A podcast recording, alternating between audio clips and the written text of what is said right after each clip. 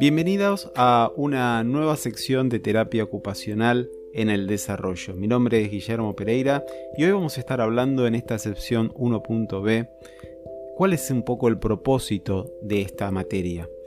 Venimos aprendiendo qué es la terapia ocupacional desde el primer día de la carrera.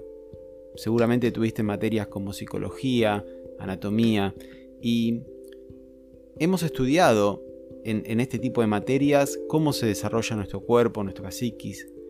Pero en esta asignatura vamos a estar analizando los cambios de las ocupaciones en el transcurso de la vida y cómo la terapia ocupacional puede impactar en el desarrollo de las personas. Ahora bien, si recurrimos a un diccionario, la palabra desarrollo se define como acción y efecto de desarrollar o de desarrollarse.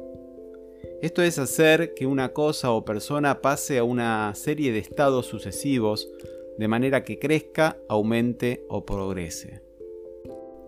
Si buscamos el significado de esta palabra en el libro de terapia ocupacional, la edición número 12, vemos que desarrollo también está ligado a la palabra cambio. Allí se define la palabra desde la psicología evolutiva y se refiere a los cambios sistemáticos que suceden en las personas desde la concepción hasta la muerte. Los investigadores desde el siglo XXI intentan explicar este proceso de desarrollo y la relación que existe entre las ocupaciones. Allí es donde nacen las teorías de las etapas, o también conocida teoría de los estadios, donde se considera el desarrollo como un proceso biológico un proceso que depende de las distintas estructuras y de los componentes corporales. En el año 70, con el avance ¿no? en todas las investigaciones eh, psicológicas, se crea la teoría de, de desarrollo a lo largo de la vida.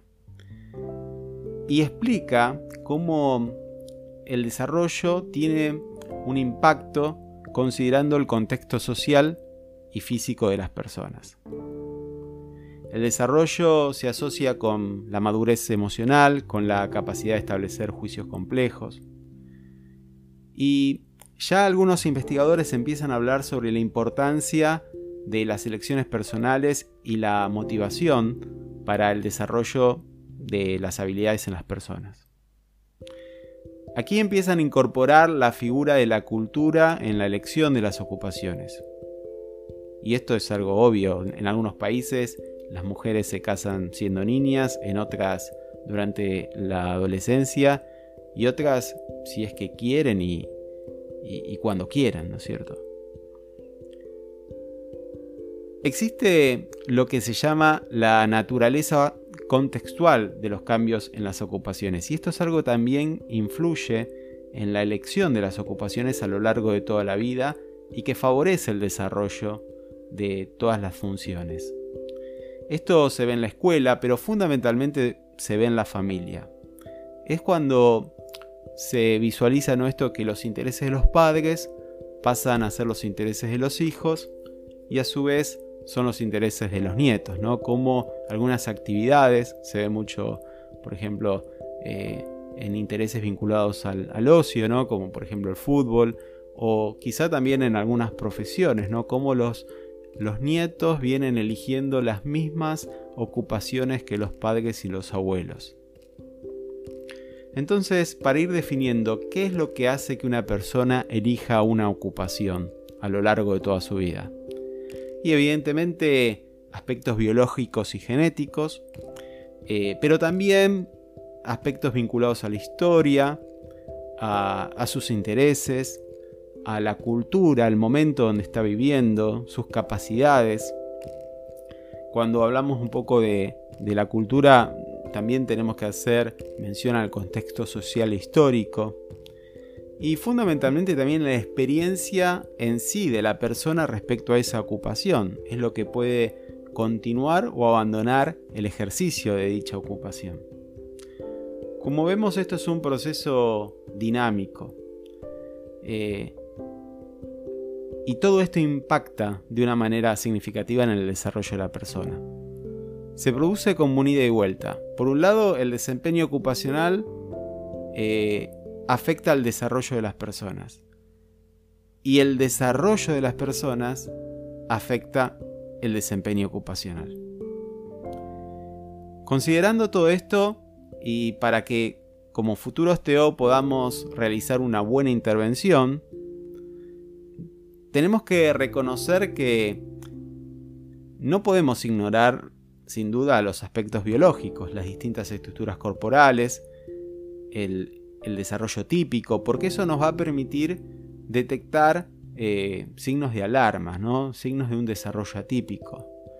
Pero tampoco podemos ignorar el contexto donde la persona desarrolla sus actividades, el ambiente físico, cultural, la familia, ¿no es cierto? ¿Cuáles son esos intereses personales? Y, también cuáles son los intereses familiares y cómo estos impactan en las decisiones de eh, las personas.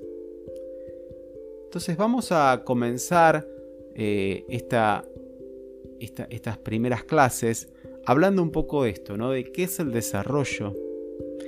Y les propongo que empecemos a, ver algunos materiales, eh, un pequeño video, en 10 minutos vamos a ver de una manera muy gráfica y creativa todo el desarrollo humano, desde el momento de la concepción hasta la muerte.